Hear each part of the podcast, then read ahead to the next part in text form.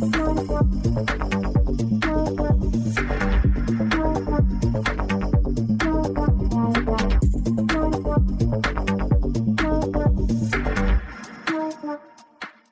Hallo und herzlich willkommen zu einer weiteren Folge Devs on Tape. Schon wieder von der Cloudland. Also wir sind heute, wie ich eben schon meinte, in Akkordarbeit unterwegs. Auch hier nochmal der Hinweis, wenn im Hintergrund etwas zu hören ist, wobei ich glaube, dass die Fahrgeschäfte mittlerweile geschlossen sind, äh, dann äh, sind es keine schreienden Menschen vor Schmerz, sondern sie schreien vor Vergnügen hoffentlich.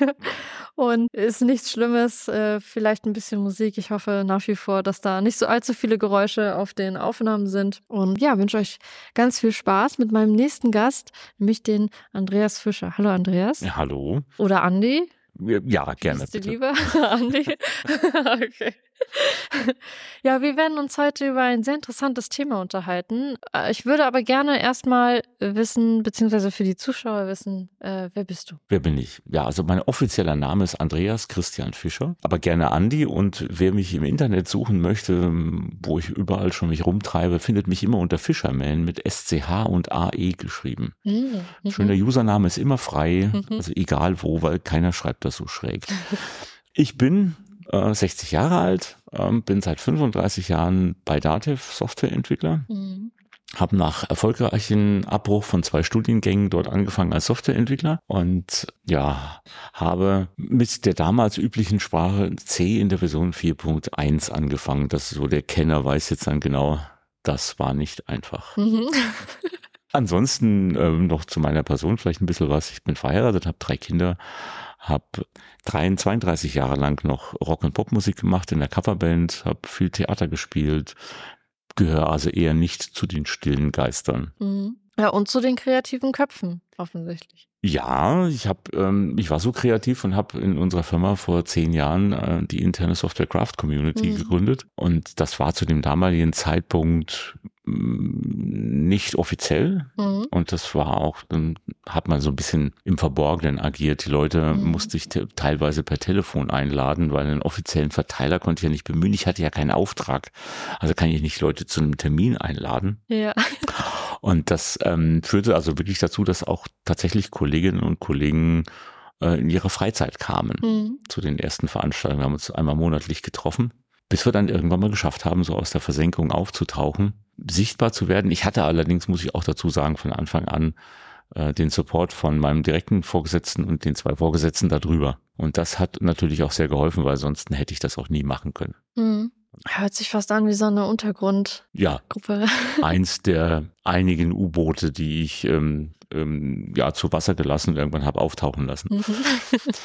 Ähm, und mittlerweile sind wir eben, also haben relativ früh begonnen, auch das Management äh, für unsere Ideen zu begeistern, haben die auch zu den Events eingeladen, weil das Problem ist ja, wenn sicherlich noch später drauf kommen, dass was wir vertreten, Software Craftsmanship, ist ja keine messbare mhm. Größe. Also es fehlt immer genau das, was ja Manager gerne haben, irgendeine KPI, an der sie was erheben können. Und da wir das nicht haben, ähm, haben wir einfach das Management zu den Veranstaltungen eingeladen und in sie teilhaben lassen an dieser Begeisterung der Menschen. Mhm. Also wenn die plötzlich mit Tunnelblick Software entwickelt haben, nicht wahrgenommen haben, dass irgendwelche Topmanager reingekommen sind, sie überhaupt nicht registriert haben, es war ihnen völlig egal, sie hatten Tunnelblick und haben entwickelt, das hat mächtig Eindruck gemacht und äh, das hat auch dafür gesorgt, dass wir quasi dann relativ früh eine schützende Hand hatten und ähm, auch entsprechende Unterstützung. Sonst wäre das sicherlich auch eingestellt worden. Mhm. Ja, aber schön, dass Sie sich dann auch die Zeit dafür genommen haben, sich das auch mal anzuschauen. Ne? Richtig, das ist eigentlich das, was ich auch sehr hoch anrechne. Also wir haben mhm. ja zum Beispiel angefangen, das war auch ungebührlich, eine Samstagsveranstaltung zu machen, wo ja. die Menschen die Hälfte der Zeit nur als Arbeitszeit bekamen und die andere Hälfte als von ihrer Freizeit investieren mussten. Mhm. Also Code Retreats haben wir am Samstag gemacht. Und ähm, das dazu haben wir sie dann eben auch eingeladen und dann haben sie eben gemerkt, boah, das bringt so eine Begeisterung und die Leute sind dann hinterher so so voller Enthusiasmus, obwohl sie abends total kaputt sind, ja. dass das wohl was Gutes sein muss. Ja, ach schön. Und ähm, das hat uns natürlich auch sehr geholfen. Ja. Klar. Okay, du hattest vorhin schon erzählt, und man kann es auch in deinem LinkedIn-Profil äh, nachschlagen, dass du das Ganze ähm, angefangen hast, weil du einen äh, Programmierfehler mit großer Auswirkung Das, ich spreche es einfach mal ganz direkt an, ich bin sehr neugierig.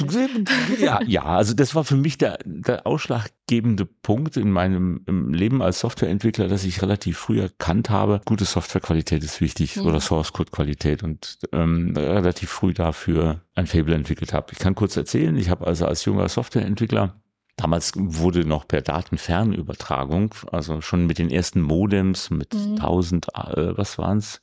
Weiß ich gar nicht mehr, 1600 Boot oder sowas, oder 800 Boot, ziemlich langsam die Daten übertragen. Und dafür brauchte es eine DFÜ-Verwaltung, so hieß die halt. Mhm. Da mussten Telefonnummern erfasst werden. Ich habe den typischen Off-by-One-Fehler gemacht, weil ich kam aus Pascal und machte jetzt dann C. Mhm. Und war das, äh, habe dann einfach aus dem Array herausgegriffen. Mhm. Was natürlich zu einem Fehler geführt hatte. Allerdings waren zu dem Zeitpunkt schon die Diskettensätze A3 Stück für 15.000 Steuerberater gefertigt. Mhm. Und wir haben die damals eben so gemacht, dass man den Schreibschutz gleich entfernt hat, damit der Steuerberater nicht aus Versehen das überschreiben ja. kann, die Disketten. Und deswegen konnte man die nicht wieder überschreiben. Ja. Und dann mussten die alle neu produziert werden. Und ja, dann wurde ich zu meinem Chef gerufen und oh. der hat mich dann natürlich entsprechend und habe also sehr früh dann eben auch durch meinen Chef Fehlerkultur, gute Fehlerkultur ja. kennengelernt. Ich habe den notwendigen und korrekten Anschiss bekommen. Ja. Das war in Ordnung. Und dann der nächste Satz war, wie können wir das in Zukunft vermeiden? Ja. Und dann, als wir das alles ausdiskutiert haben, ist er zum Team gegangen und hat gesagt, so, uns ist ein Fehler passiert. Mhm. Wir müssen den ausbaden und müssen selber die Diskettensätze austauschen. Mhm. Das ist, muss an einem Samstag geschehen. Wer hilft mit? Mhm. Ich gebe Pizza und Getränke aus. Und dann stand er auch mit und wir alle haben die 15.000 Diskettensätze ausgetauscht in den Verpackungen. Mhm. Und da habe ich sehr früh gelernt, okay, man kann schon Fehler machen. Und ähm, man sollte daraus lernen. Und dann habe ich mir geschworen, das darf mir nicht nochmal passieren. Allerdings gab es damals keine Tools, sondern dann ging es halt nur darum, sauberes Arbeiten wirklich zu machen. Ja. Und ich hatte, also Unterstützungstools kamen erst sehr, sehr viel später. Ja. Nicht vor 34 Jahren. Es ist auch, äh, ich glaube, für die heutige Zeit oder also Menschen, die halt, ich sag mal, in der heutigen Zeit aufwachsen oder vor ein paar Jahren quasi in diese Welt eingetreten sind. Oder wenn ich an die, an die Spieleentwicklung denke, dann ist es unvorstellbar, dass man äh, eine Software, die man dann fertiggestellt hat oder ein Spiel, dass das dann nicht ausgeliefert werden kann, weil da noch so viele Fehler drin sind. Ich glaube, das ist dann auch so, ja, wie gesagt, also schwer, schwer greifbar wahrscheinlich für, für jüngere Leute, weil ja mittlerweile eigentlich fast alles unfertig, sage ich mal, ganz böse, äh, ausgeliefert wird und dann halt entsprechend nachgepatcht wird. Also wenn ich jetzt so an die Spieleentwicklung zum Beispiel denke, also meine persönliche anekdotische Erfahrung. Ja, damals wurden neue Softwareversionen ganz klassisch per Paket verschickt. Genau, und per CD oder Diskette oder. Diskette, CD hatten wir damals noch keine Ahnung, dass sie kommen wird. Ja, ja, das stimmt natürlich. Die wir waren stolz, dass wir jetzt diese kleinen Plastikdisketten mit dreieinhalb Zoll hatten, weil da ging so viel drauf. Mhm. Äh, aber so ganz am Anfang waren es auch noch, habe ich angefangen, 5,4 Zoll Disketten und ja. ich habe auch noch äh, 8 Zoll Disketten in den Diskettentresor gebracht. Ah, krass. Die habe ich äh, nur mal einmal gesehen, aber die habe ich auch nicht mehr erfahren. Ich habe nur die kleinen Disketten noch kennengelernt. Ja, die großen kann man hervorragend zum Fächern jetzt nehmen, aber die gibt es ja kaum noch. Also ja, wenn dann wahrscheinlich so im Museum oder so. Vermutlich, im Digitalmuseum, ja. ja. Ja, cool, okay. Also nicht cool, dass der Fehler dir passiert ist, aber erstmal toll, wie damit umgegangen wurde, weil ich finde, das können sich heute noch Leute abschneiden, so ein bisschen, dass das nicht so Fingerpointing technisch passiert, sondern dass man einfach konstruktiv damit umgeht ähm, und auch eben diese Fehlerkultur schafft, äh, wo man das auch, ich jetzt nicht sagen, wertschätzt. Es gibt ja auch so diese amerikanische Bewegung ähm, bei den Startups, wo dann gesagt wird, okay, mein fünftes Startup ist gescheitert, Mensch, yay, ich feiere das, ich habe daraus gelernt. Äh, vielleicht nicht so krass, aber dass man das trotzdem annimmt und dass man das dann ja, für sich verwertet und guckt, dass es dann entsprechend nicht wieder passiert und man auch konstruktiv daraus lernt. Das finde ich echt, echt gut. Prägende Erfahrung für mich, ja. Ja, okay. Und du hattest dich dann ja auch äh, natürlich weiter so, ist das schon ein bisschen her, hattest dich dann auch weiter damit beschäftigt und dann habe ich gelesen, dass du auch äh, mit äh, zum Beispiel Tools für Codequalität arbeitest. Ja, es hat angefangen, also ich bin dann irgendwann mal ähm, intern gewechselt und bin in eine Abteilung gekommen, wo wir ein Framework äh, in C-Sharp entwickelt haben. Mhm. Also das ist dann schon einige Jahre später. Der Kenner ja. wird's wissen.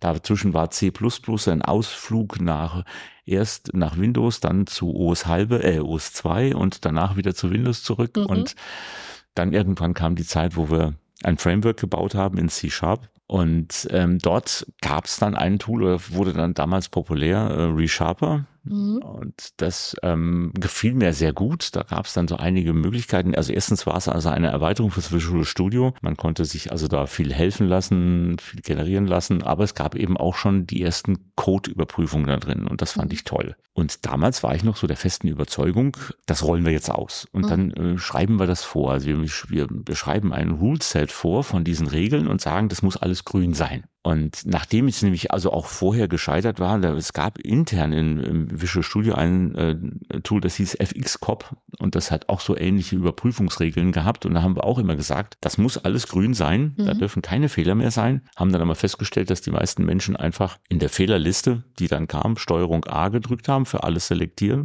mhm. rechte Maustaste, Suppress All und dann war alles grün. Und dann mit Resharper wollten wir das eben auch alles unterbinden ja. und haben das vorgeschrieben, haben gesagt, das muss verwendet werden, genauso. Habe dann später festgestellt, dass die Leute genauso agiert haben. Mhm. Also sie haben halt die Fehler nicht ausgebaut, sondern weil es halt Vorschrift war und weil sie das Verständnis dafür nicht hatten. Mhm. Sie hatten ja, die haben anscheinend alle nicht den teuren Fehler gemacht, den ich gemacht habe. Ja.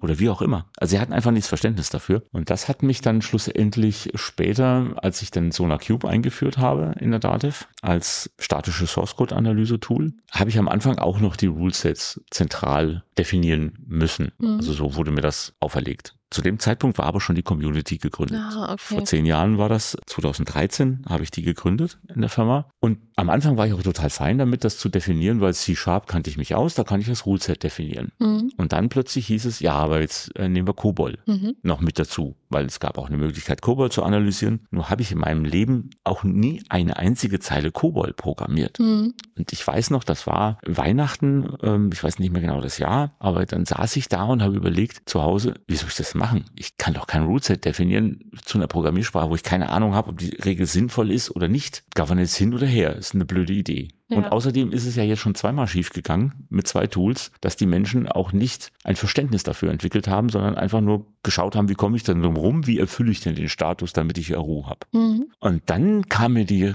goldene Idee, dass ich gesagt habe, ich gebe das einfach in die Community. Ich lasse das die interne Community entscheiden. Habe mir einen Prozess überlegt, einen möglichst schlanken Prozess, habe gesagt, also wenn jemand eine Regel ändern will, dann legt er auf, das war damals, das waren SharePoint-Seiten, genau, auf der SharePoint-Seite einen Eintrag an, welche Regel er ändern will, was die Änderung sein soll, also ausschalten oder sonst was. Und dann machen wir eine Regelkonferenz, dann reden wir darüber, fünf Minuten Diskussion, danach wird abgestimmt und das Ergebnis wird umgesetzt. Mhm. Und damit auch jeder sich gleich von Anfang an damit beschäftigt, schalten wir alle Regeln ein. Mhm. Also, weil ich wollte auch nur über Regeln diskutieren, wo es Findings gibt. Das war auch wichtig. Ja. Also wir haben nur über Regeln diskutiert, nicht hypothetisch. Diese Regel könnte ja, ja, sondern nur wenn eine Regel tatsächlich auch ein Finding hatte, durfte man darüber abstimmen. Und ich habe einfach alle eingeschaltet, auch die Konträren. Also da gab es Regeln, die sagt Klammer in der gleichen, öffne eine Klammer in der gleichen Zeile oder mhm. öffne eine Klammer in der nächsten Zeile. Mhm. mhm. Ich habe beide eingeschaltet. Ja. Und das hat ja gleich von Anfang an dann dafür gesorgt, dass wir ordentliche Regelkonferenzen hatten. Also es ja. wurde halt viel eingereicht. Mein damaliger Chef, Chef, Chef hat gesagt, da, du wirst sehen, sie werden einfach alles ausschalten. Das glaube ich nicht. Ich glaube nicht, wenn man Menschen die Chance Chance gibt, ein Regelwerk mit zu beeinflussen, mhm. dann erzeugt es eher Verständnis dafür. Mhm. Und genau das ist eingetroffen. Ähm, ich habe gemerkt, natürlich gibt es immer noch welche, die, die, denen es geflissentlich am allerwertesten vorbeigeht und sie sich nicht drum kümmern. Aber die hätte ich egal wie nicht erreicht. Ja. Und, aber es gab sehr viele, die sich plötzlich dafür engagiert haben, die in den Konferenzen gekommen sind. Als dann Corona kam, haben wir das Ganze auf online umgestellt, in den Git äh, gesagt, da stellt da ein Issue ein und haben, Kollegen haben Flux ein Abstimmungstool entwickelt. Der Betriebsrat hat sofort durchgewunken und gesagt, jawohl, nimmt das, ist ja nur dafür. Und dann haben wir das eben einfach online weitergemacht. Und das läuft bis heute so. Und das funktioniert und bringt Menschen dazu, sich dann doch mit der Codequalität zu beschäftigen. Ja, okay. Das heißt aber, also für all die Sprachen, sag ich mal, oder viele Sprachen, die ihr im Unternehmen einsetzt, definiert ihr dann diese Regelsets und auch bis heute in der, in der Gruppe noch dass die dann regelmäßig zusammenkommt und genau über diese Regeln spricht. Richtig. Also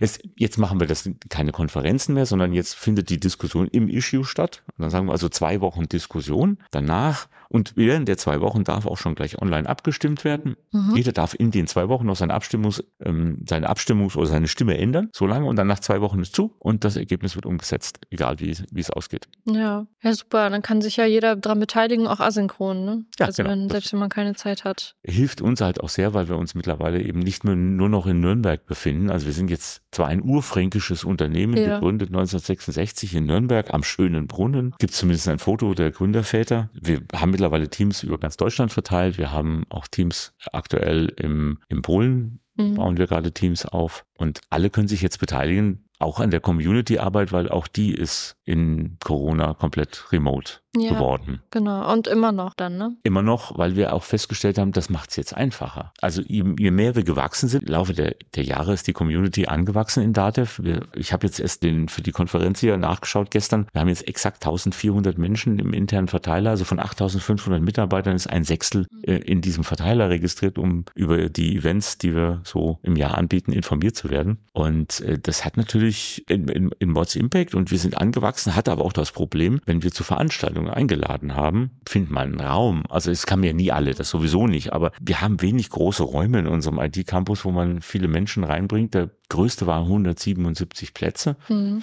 um den haben sich alle immer geprügelt. Und dann war das schwierig, ähm, regelmäßig so Veranstaltungen zu machen. Jetzt haben wir eine eigene Videostreaming-Lizenz für eine, für eine Videostreaming-Software und da können wir unsere, da können wir zehn Termine an einem Tag machen, wenn wir wollten. Ja. Machen wir nicht. Das ist zu viel. Nur neun. Nein, Quatsch. ähm, das macht es halt total einfach. Wir können, wir haben halt jetzt eine Lizenz, da können wir tausend, können tausend Leute teilnehmen. Was noch nie passiert ist, maximale waren so 450 bei einem Talk, mhm. was ich auch schon sehr viel finde. Ja, finde ich auch.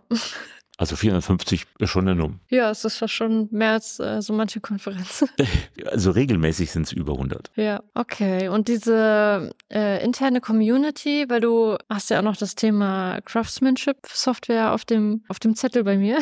ja. Und wir haben jetzt ja nur über Codequalität gesprochen. Ich nehme mal an, ihr macht in der Community auch mehr als nur über diese Regeln zu sprechen. Definitiv. Sondern eben auch diese Veranstaltungen und unterhaltet euch, unterhaltet euch wahrscheinlich auch über dieses Craftsmanship Craftsmanship beziehungsweise über die ganzen Paradigmen, die dort definiert werden. Genau, es ist, ist im Endeffekt so, dass wir offen sind für alle Themen rund um die Softwareentwicklung. Es sind hm, okay. viele Team, Themen aus dem Praxisalltag, dass irgendjemand äh, über irgendein Problem berichtet, was er hat und wie er es gelöst hat und was mhm. für die anderen auch hilfreich ist. Oder sei es, dass zentrale Abteilungen, die zentrale Tools bei uns eben zur Verfügung stehen, stellen, so Plattform-Tools, solche Sachen bei uns dann über eine neue Version erzählen. Aber es gibt eben auch mal einen Blick über den Tellerrand Neuland. Es kommen diese Kultursachen dazu, also diese, diese Haltung des Software Craftsmanship Gedanken. Mhm. Wir haben uns nur mittlerweile steht halt jetzt Software Craft Community drauf, weil wir uns dem allgemeinen Trend angeschlossen haben und wollen eben offener sein und das, ah, okay. ah, ja. ne, das Mähen nicht mehr drin vorkommt. Ja. Ich sage immer, wenn es hilft, ist gut, dann ja. ist das in Ordnung für mich und ich bin fein damit. Da, auch da reden wir drüber,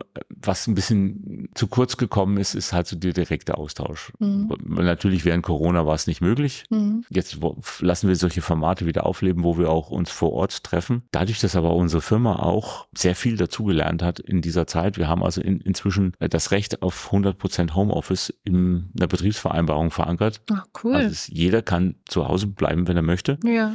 Die einzige Bedingung ist, dass das Team sich einig sein muss. Ähm, dadurch ist es natürlich auch so, dass man sich nicht mehr zufällig über den Weg läuft und die meisten sagen, ach ja, wegen einer Stunde Veranstaltung fahre ich nicht nach Nürnberg. Ja das lohnt sich für mich nicht. Beziehungsweise aus Berlin schon gleich zweimal nicht. Also ja. weder aus dem Speckgürtel um Nürnberg herum, noch dass man äh, aus den anderen Standorten dann nach Nürnberg kommt. Und da haben so diese Sachen ein bisschen gelitten, drüber zu diskutieren oder sich auszutauschen. Es finden halt meistens im Moment halt Vorträge statt. Mhm, okay. Und Diskussionen dazu und Fragen. Mhm, okay, und dann, äh, wo wir schon bei dem Thema sind. ich habe mir äh, natürlich auch, also du hältst einen Vortrag, der ist noch nicht, äh, hat noch nicht stattgefunden, aber du erwähnst in dem Vortrag, dass du über dieses Manifest, also es gibt dieses Software, äh, das heißt noch Craftsmanship ja? Manifesto. Genau, das erwähnst du. Und für Leute wie mich, die dreisterweise noch keine Erfahrung damit gemacht haben, kannst du einmal kurz umreißen, was da so drin steht. Ich kann so ein bisschen über die Entstehungsgeschichte auch erzählen. Es ist äh, ja ganz, ganz witzig eigentlich entstanden. Irgendwann gab es mal das Agile Manifest. Ja. Also die agile Softwareentwicklung oder für die agile Projektentwicklung. Und dieses hatte ja vier Gesetze oder vier Punkte drin mhm. und ähm, weiß oder ich habe hab nachgelesen, also irgendwann ist mal so parallel dazu entstanden mal schon, glaube 1999 herum entstand dieser Handwerksgedanke in der mhm. Softwareentwicklung, dass man gesagt hat, Softwareentwicklung ist eher Handwerk als Ingenieurskunst. Mhm. Jetzt muss man ja in Deutschland immer sagen, also eher heißt, dass trotzdem beides drin ist. Ja. Es ist nicht schwarz-weiß. Ja. Nicht, dass mir jetzt hier, mich eine hier festnagelt. Natürlich ist auch Ingenieurswesen drin, aber Handwerk ist vielleicht wichtiger. Und das ist so entstanden. Und äh, irgendwann im Laufe des Jahres, glaube 2008, ist es dann darin gegipfelt, dass Robert C. Martin, also Uncle Bob, der ist in der Softwareentwicklung ziemlich bekannt, ja. auch mit seinen Clean Code äh, Büchern und Clean Coder, Clean Coder, das finde ich noch viel besser. Und der hat eben gesagt, wir bräuchten noch ein fünftes Gesetz dazu. Mhm. Das wäre wichtig. Craftsmanship over crap. Mhm. Er hat es halt so formuliert, also Handwerk ist mehr wert als Scheiß. Mhm. Wenn man es deutlich übersetzt. Und daraus entstanden ist wohl eine Kommunikation zwischen einigen führenden Menschen aus der Softwareentwicklung und die haben sich dann getroffen in Libertyville und haben in so einem Skiresort anscheinend ähm, sich dann darüber ausgetauscht. Und das Ergebnis war ein Software Craftsmanship Manifesto, was dann Anfang 2009 verabschiedet wurde mhm. und Robert C. Martin hat es unterschrieben, Corey Haynes und Doug Bradbury und lauter bekannte Namen aus der Softwareentwicklung. Mhm. Und dort geht man eben auf die Dinge ein, dass man sagt, es muss eine gute Qualität sein. Es geht nicht darum, nur eine gute Software zu bauen, sondern auch eine gut gefertigte Software. Ja. Und wenn man dann drüber nachdenkt, also das ist so für mich der Kernsatz und der wichtigste Satz von den vieren, dass man halt auf die Qualität achtet. Mhm. Und da eben äh, nie sagt, nicht nur Hauptsache es ist fertig und ich schicke es raus. Und man hat eben wohl auch dann festgestellt, es ist wie bei den guten alten Handwerkern, die eben auch einen gewissen Handwerksstolz hatten und sagen, wir möchten etwas, wo wir dann hinterher auch sagen können, ja, das habe ich gebaut, da kann ich mit zufrieden sein, da kann ich auch ruhig schlafen. Der Tisch hält, mhm. so als Schreiner. Oder der Dachstuhl, den habe ich gut gebaut als Zimmermann. Und dann haben sie eben noch so Sätze mit dazu gesagt, dass wir eben also eine, eine Gemeinschaft von professionellen Softwareentwicklern sind. Und das eben auch sagt, wir geben unser Wissen weiter. Also es ist so wie bei den Handwerkern die Pflicht, ich als Geselle oder als Meister gebe ich mein Wissen weiter. Mhm. Und was ich auch gut finde und was ich auch allen empfehle, ist quasi so auf, was ja damals das Handwerk sehr gut gemacht hat im Mittelalter. Da hat man ja die auf die Reise geschickt, wenn sie dann ja. Geselle werden wollten. Die mussten auf die Wanderschaft gehen, drei, glaube drei Jahre und einen Tag oder zwei Jahre und einen Tag. Also irgendwie, man durfte nicht näher als so viel Kilometer zum Heimatort mhm. und, und durfte auch nicht länger als sechs Wochen bei einem Meister bleiben, was ja sehr schlau ist. Also einfach zu sagen, geh zu vielen Meistern und lerne deren Art zu ja. arbeiten. Und so ist es in der Softwareentwicklung eigentlich auch. Also lerne von anderen, tausche dich aus. Mhm. Und was man, was ich nur mittlerweile auch bei vielen Events festgestellt habe, auch bei vielen Code Retreats, ich lerne nicht nur von Meistern, also es nicht, und ich möchte, möchte den auch nicht so huldigen. Ich finde es toll, wenn jemand gut entwickeln kann, aber dann muss er es auch weitergeben. Aber ich kann auch von Menschen lernen, die vielleicht erstmal weniger können wie ich, mhm. aber die vielleicht trotzdem einen Shortcut besser wissen als ich oder plötzlich irgendwas anderes gesehen haben und diese ganze Softwarebranche ist so schnelllebig geworden. Also in den 35 Jahren. Ich kann mich erinnern, als ich angefangen habe, habe ich noch drei Ordner äh, für den C-Compiler von IBM, mhm. weiß noch wie heute, in bedruckten Schubern. Ja. Da gab es sogar, wenn eine Seite leer war, stand da unten drauf, this page is intentionally left blank. Ja, ja, stimmt. Und ähm, da konnte man sich Notizen reinmachen und was aufschreiben, weil das hielt fünf oder sechs Jahre. Mhm. Heute ist das nicht mehr der Fall. Das ist so schnell geworden. Und deswegen ist es so wichtig, dass wir in einer professionellen Gemeinschaft zusammen in Teams arbeiten, dass wir voneinander lernen, dass wir uns austauschen, weil keiner von uns kann bei größerer Software wirklich alles wissen. Mhm. Es funktioniert nicht mehr. Ich habe irgendwann früher wusste ich, kannte ich den, den Rechner vom Betriebssystem von den Interrupts bis rauf zur MS-DOS-Oberfläche, die ja nun nicht so höllisch kompliziert war, kannte ich mich aus. Jetzt nö, das ist einfach zu groß. Ja. Das schaffe ich nicht mehr. Und deswegen äh, finde ich diese Thesen aus dem Software Craftsmanship Manifesto eben sehr wichtig, die eben sagen, ähm, dass ich auch mit dem Kunden zusammenarbeite, aber eben nicht im Sinne von regelmäßigem Feedback, sondern auch produktive Partnerschaften. Also wirklich den Kunden auch rauszukitzeln. Was ist denn deine Idee? Mhm, ja. Was kann ich denn anders machen? Gib mir Feedback, möglichst schnell, mhm. damit ich eben das baue, was der Kunde wirklich braucht. Mhm. Und das sind so Dinge, das möchte ich auch vermehrt eben noch in der Firma ähm, anbringen und wir reden drüber und dass wir als, als Softwareentwickler schon mal dafür sorgen, ähm, dass wir es handwerklich gut gefertigte Software machen. Was bei uns halt passiert ist im Laufe der vielen Jahre, ist, dass wir uns oder unsere Softwareentwicklungsteams ein bisschen vom Kunden entfremdet wurden. Mhm. Also es, die Firma ist halt immer mehr gewachsen. Ich habe angefangen, da waren wir unter 2000 Menschen und jetzt sind wir über 8000, fast 9000. Oh, ja.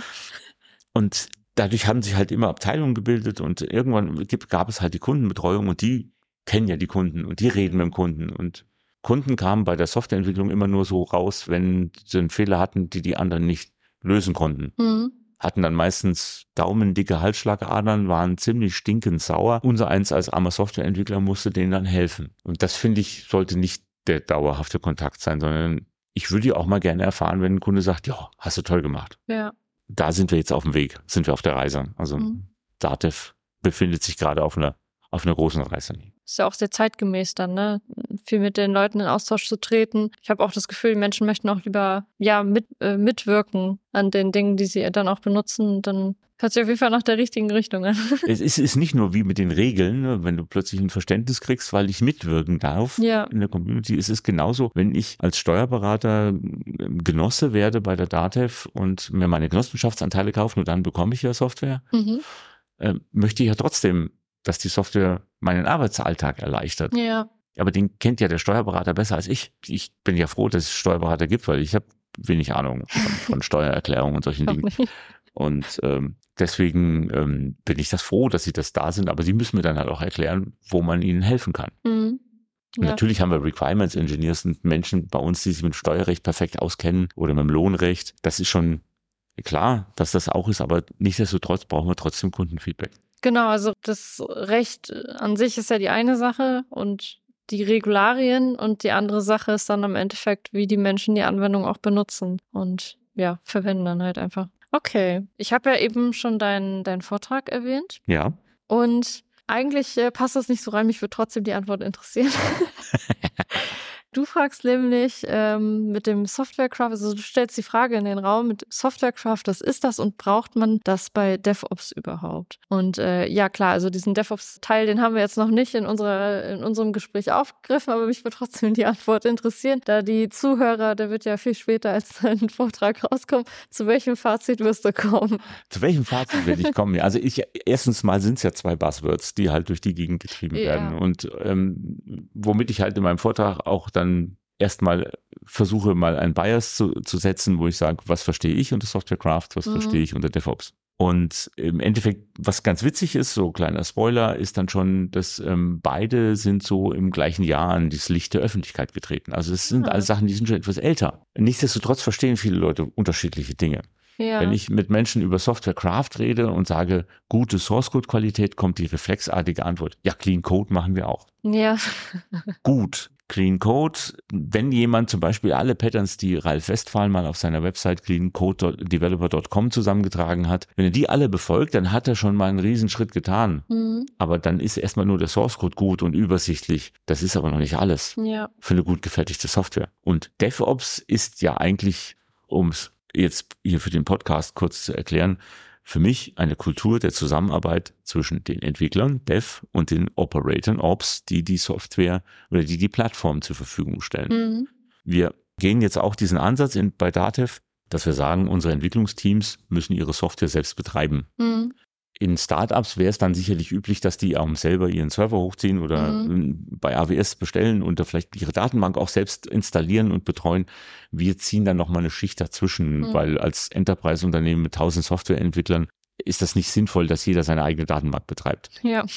Dann sollte es ein Plattformteam geben, das diesen Service zur Verfügung stellt und der muss eben automatisiert buchbar sein und das Team muss sich dann die Datenbank buchen, die sie braucht. Mhm in der Menge und in der Skalierbarkeit, die sie braucht. Mhm. Und das ist für mich DevOps. Mhm. Und wenn man, man sich die beiden Kulturen, die da, sich dahinter verbergen, anschaut, DevOps möchte schnell, gute Qualität, zum, sicher zum Kunden liefern, mhm. getestet, mhm. allem drunter. Das sind auch alles Dinge, die im Softwarecraft auch zählen. Ja. Ich möchte handwerklich gut gefertigte Software. Dazu gehört auch, dass die automatisiert getestet ist. Und ist das Einzige, ne, was dazu kommt, ist der Betrieb des Ganzen. Und der natürliche Antrieb jedes Software-Teams sollte natürlich auch sein, nicht am Wochenende angerufen ja. zu werden. Also das wird ja keiner wollen. Ja.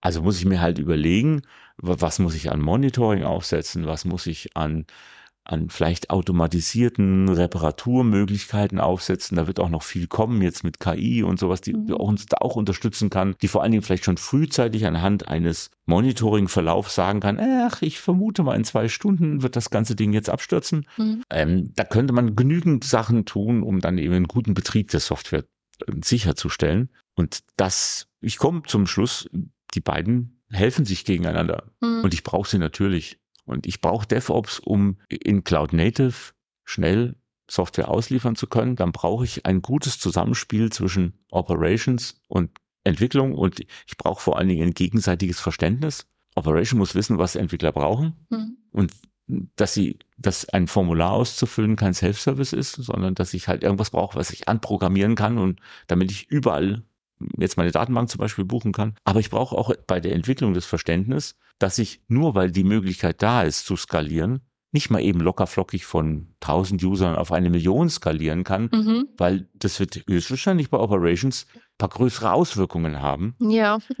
Sollte ich vielleicht vorher Bescheid sagen. Also ja. auch wenn es geht, wäre vielleicht Kommunikation auch gut. Und wir, dann sind, landen wir wieder beim Gleichen. Die Menschen müssen miteinander reden. Das ist die Quintessenz meines Vortrags, dass ich sage, die beiden Dinge ergänzen sich wunderbar. Wenn wir beides, wenn wir beide Kulturen verstehen und leben, dann haben wir schon einen Riesenschritt geschafft. Mhm. Dann an der Stelle nochmal, ich weiß, ich wiederhole mich ganz kurz die Werbung äh, für das On-Demand-Ticket. Falls ihr da nicht auf dem Festival hier gewesen seid, könnt ihr euch alle Vorträge auch nochmal in Aufzeichnung angucken. Und der wird äh, hundertprozentig auch aufgezeichnet, denke ich. Und dann könnt ihr euch das auch nochmal anschauen, wie dann der Weg dorthin ist, abseits von der kurzen Erklärung gerade. Und dann würde ich sagen, können wir ja, also ich finde, das ist ein wunderschönes Schlusswort, deswegen würde ich hier gar nicht weiter tiefer reingehen wollen. Ähm, außer, stimmt, außer die Frage, ähm, wenn man sich mit dem Thema beschäftigen möchte, wo würdest du empfehlen, äh, sollte diese Person anfangen? Also zum Beispiel Clean Code und so, da gibt's ja die, die äh, Bücher, die Literatur, von der du eben auch schon ein bisschen gesprochen hast. Was würdest du Menschen empfehlen, die sich mit dem Thema äh, Software Craft beschäftigen wollen? Es gibt eine ganze Reihe Bücher. Sandro Mancuso hat ein gutes Buch geschrieben über Software Craftsmanship. Ähm, das Buch von Robert C. Martin, Clean Coder, also mit dem R am Ende, das äh, finde ich sehr gut, weil es auch sehr viel über eine Haltung äh, erzählt. Mhm. Ich würde mich versuchen, mit anderen auszutauschen, in örtliche Meetups zu gehen, ähm, zu schauen, dass ich mich mit anderen Menschen sprechen kann und mir ihre Erfahrung abholen kann. Aber äh, das Wichtigste wäre tatsächlich, da mal Buch zu lesen oder mal ChatGPT zu fragen. Ist auch sehr interessant. Ah, ja. Was ist so, was, was, was das so ausgräbt äh, im Internet. Also kann einem die Begriffe auch schon mal nahe, nahe bringen und man kann auch weiter tiefer eintauchen einfach mal Google bemühen, sicherlich auch. Dort findet man ganz, ganz viele Dinge darüber und ähm, ja, sich einfach damit mal auseinandersetzen, das Software Craftsmanship Manifesto mal durchzulesen, mhm. die vier Sätze mal zu verstehen, zu versuchen und sich zu überlegen, was es für einen bedeutet. Mhm. Und äh, sich im Klaren zu sein, also jeder von uns, ich traue mich wetten, also jeder Softwareentwickler möchte gerne Software auf seinem Handy, die gut ist. Ja. Der, also ich, was ich schon Kollegen und Kolleginnen habe schimpfen hören wie Rohrspatzen, wenn da irgendwas nicht toll funktioniert hat und was für ein Mist und überhaupt, ja, weiterhin schimpfen, wenn was schlecht ist und dann dran denken, wenn man selber Software entwickelt, mhm. dass man andere nicht zum Schimpfen bringt. Ja. Das hilft schon. Okay, sehr schön, Dankeschön. Und ähm, ja, dann würde ich einmal zu unseren Kategorien, also unseren Fragen in den Kategorien übergehen. Und die erste Kategorie ist äh, rein hypothetisch. Und zwar würde ich dir gerne die Frage stellen, äh, mit welchem Thema würdest du dich gerne beschäftigen, mit dem du dich heute noch nicht beschäftigst? Morgen oder wann oder wie so? Zum Beispiel oder in zehn Jahren? Ja, in, in zehn Jahren, Jahren, beschäftige ich mich mit der Rente, aber ähm, nee, ich, also ich denke, ich werde immer wieder mit, ich mache nicht mehr so viel Aktivsoftwareentwicklung, dadurch, dass ich ja Community-Arbeit mache und ähm, ja. das ist so, was ich ein bisschen vermisse. Ich werde mit Sicherheit, wenn ich dann mal irgendwann mit meinem Berufsleben fertig bin mit der Firma, werde ich wieder mehr programmieren. Das mhm. auf jeden Fall, weil es einfach Spaß macht. Ich würde gerne mal so, mich jetzt mehr, ich habe heute einen, einen, total tollen Vortrag eben gehört, ähm, da hat ein Team vorgestellt, so einen kompletten Slide-Deck über AI zu ja. erstellen, vorgelesen von einem selbst mit Aha. dem Bild, also Bild drauf generiert, der Text wird einfach umgesetzt. Also ich fand es total spannend, mir das ja. mal anzuschauen, was mittlerweile noch schon alles möglich ist mit AI. Ich würde gerne in der Richtung mhm damit würde ich mich gern beschäftigen, weil ich glaube, dass das eine sehr, sehr große Unterstützung sein wird. Und ja, das kann einem Angst machen, was damit dann schon wieder alles möglich ist. Aber wie das halt immer so ist, wenn was Neues raufkommt, die ersten Umsetzungen und äh, die ersten besten Nutzungsszenarien findet man irgendwo im kriminellen Umfeld. Mhm also es gibt schon die ersten Scamming-Anrufe oder sowas, wo ja, halt äh, stimmt. Stimmen von anderen Leuten nachgemacht werden oder sowas. Ja. Well, ich würde mich gerne mal beschäftigen, nicht im kriminellen Umfeld, sondern ich würde einfach mal gerne Zeit investieren, um zu schauen, was da schon alles geht. Ja. Weil ich das cool finde. Okay. Um, ähm, dann komme ich zur zweiten Kategorie, ganz privat. Bist du zufrieden mit deiner Work-Life-Balance? Ja, eigentlich schon. Sie ist deutlich besser geworden, seitdem wir zu Hause arbeiten können. Mhm. Ich bin allerdings auch immer so ein Mensch, der äh, dauernd neue Ideen hat. Mhm. Und ich merke einfach, dass ich jetzt da mal so allmählich mal was nicht machen müsste. Es würde helfen. Mhm. Und eher mal sich auf das eine oder andere zu, zu konzentrieren und sagen, dann investiere ich da lieber etwas mehr Zeit, mache es dafür fertig. Mhm als dass ich lauter Dinge immer wieder anreiße, weil es einfach so toll ist. Und es ist aber auch jetzt gerade so eine spannende Zeit in der Firma. Wir haben ein Stück weit vor zehn Jahren ja aus dem Verbotenen heraus die mhm. Firma angefangen mit umzugestalten. Jetzt gestaltet sich die Firma aktiv unter Einbeziehung ihrer Mitarbeiter um. Mhm. Und das ist halt toll, wenn man jetzt plötzlich teilhaben kann. Ja. Den Weg ein Stück weit mitbestimmen kann. Mhm. Ein Stück weit ist auch ein blödes Wort. Dass man jetzt einfach die Chance hat, mitzugestalten. Ja. Deswegen ist das auch so schwer, da zurückzutreten. Aber ich empfinde es noch nicht als Last. Also insofern ist, glaube ich, immer dann der Work-Life-Balance ganz gut, wenn man es nicht als Last empfindet. Ja. Ich merke nur, dass ich manchmal müde bin, aber das mag auch daran liegen, dass ich nicht mehr 20 bin. Ja, stelle ich schon jetzt fest. ja, es ist aber es, irgendwann, äh, dass man auf der auf der Cloudland auch müde ist, das hat natürlich auch noch andere Faktoren oder andere ja, Ursachen, aber ja, aber man merkt schon, dass man halt nicht mehr so ganz so viel wegreißen kann, was man früher weggerissen hat. Mhm. Aber das ist halt so. Es ist äh, übrigens eine Antwort, die sehr oft kommt. Viele haben halt Spaß an ihrer Arbeit und sehen das dann nicht so als klare Trennung Work-Life, sondern als Blending wurde schon mal genannt. Ja, es ist ja auch tatsächlich, äh, auch zu Hause habe ich ja einiges an Software und ich bin halt auch der Familienadministrator und kümmere mich um die Sachen. Ja, ich sehe ich sehe es eben auch nicht und ich, ich glaube, das ist für jeden Beruf und ich glaube für jeden Mensch wäre es so wichtig, dass sie in einem Beruf arbeiten, der ihnen Spaß macht. Mhm. Ich merke das hier in, in, in den Hotels, wo wir gerade hier sind. Dort sind Menschen so, also äh, aus dem Personal so freundlich und mit einer so Freude dabei. Mhm. Und jeder, egal was er für einen Job macht, begrüßt einen. Und das finde ich total toll, weil ich habe das Gefühl bei vielen davon, die machen das gerne. Mhm. Und das, und das ist immer für mich ein schönes Zeichen, wo ich denke, das müssen wir, müssen wir hinkriegen. Und das ist in jedem Beruf wichtig. Weil wenn, wenn ich einen Job mache, der mir keinen Spaß macht, das macht mich kaputt. Ja, kann ich so unterschreiben, ja. Dann äh, kommen wir zum letzten, zur letzten Kategorie, nämlich äh, Konsum, in Klammern digitaler Konsum. Und äh, da würde mich interessieren, wie konsumierst du News und neues Wissen? Also wir haben hier ganz viele aufgelistet, Newsletter, Twitter, Bücher, Zeitschriften, Podcast, hat es ja eingangs schon erzählt, ähm, oder vorweg schon, oder YouTube-Videos, egal was. Was konsumierst du davon alles? Ja, ich konsumiere sehr viel. Ähm, ich höre gerne, wenn ich unterwegs bin im Auto, höre ich gerne Podcasts. Mhm. Außer ich merke, ich brauche jetzt mal ein bisschen Ansporn, weil ich allein unterwegs bin, dann höre ich auch mal gerne ordentlich Musik, die ein bisschen aufpeitscht. Ansonsten habe ich mal einen Feldversuch gestartet bei TikTok und habe tatsächlich es geschafft, nach einer Weile auch dort Content aus der Softwareentwicklung zu bekommen. Da muss man sich aber mhm. konsequent durchwischen. Ja. Ist etwas anstrengend, weil äh, wenn man sich, wenn man so ehrlich wie ich es immer bin, sich dort anmeldet als 60-jähriger weißer Mann, kriegt man natürlich genau den Content, mhm. den jetzt jeder im Kopf hat. Ja. Ähm, und da muss man konsequent Nein sagen, dass das alles Käse ist und, und ein paar Leute aus der Softwareentwicklung abonnieren und plötzlich kriegt man da auch ah. was anderes. Ich finde es aber trotzdem, muss man zu viel Zeit investieren, um dort was zu bekommen. Mhm.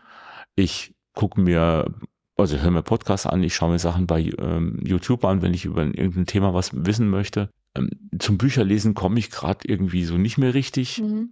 Ich tausche mich gerne mit anderen Menschen aus, das finde ich immer noch am, am allerschönsten. Mhm zu diskutieren, vor allen Dingen auch so richtig zu diskutieren und, und ich will überzeugt werden. Also mhm. ich, ich hab, bin immer so lange der meiner Meinung, bis mich jemand überzeugen kann. Mhm. Ich mag es, wenn ich Menschen treffe, mit denen man so richtig diskutieren kann. Okay. Die nicht gleich einknicken oder die vor allem keinen Respekt von mir haben, sondern nur von mir als Mensch, aber nicht so, oh, der ist so lange in der Softwareentwicklung.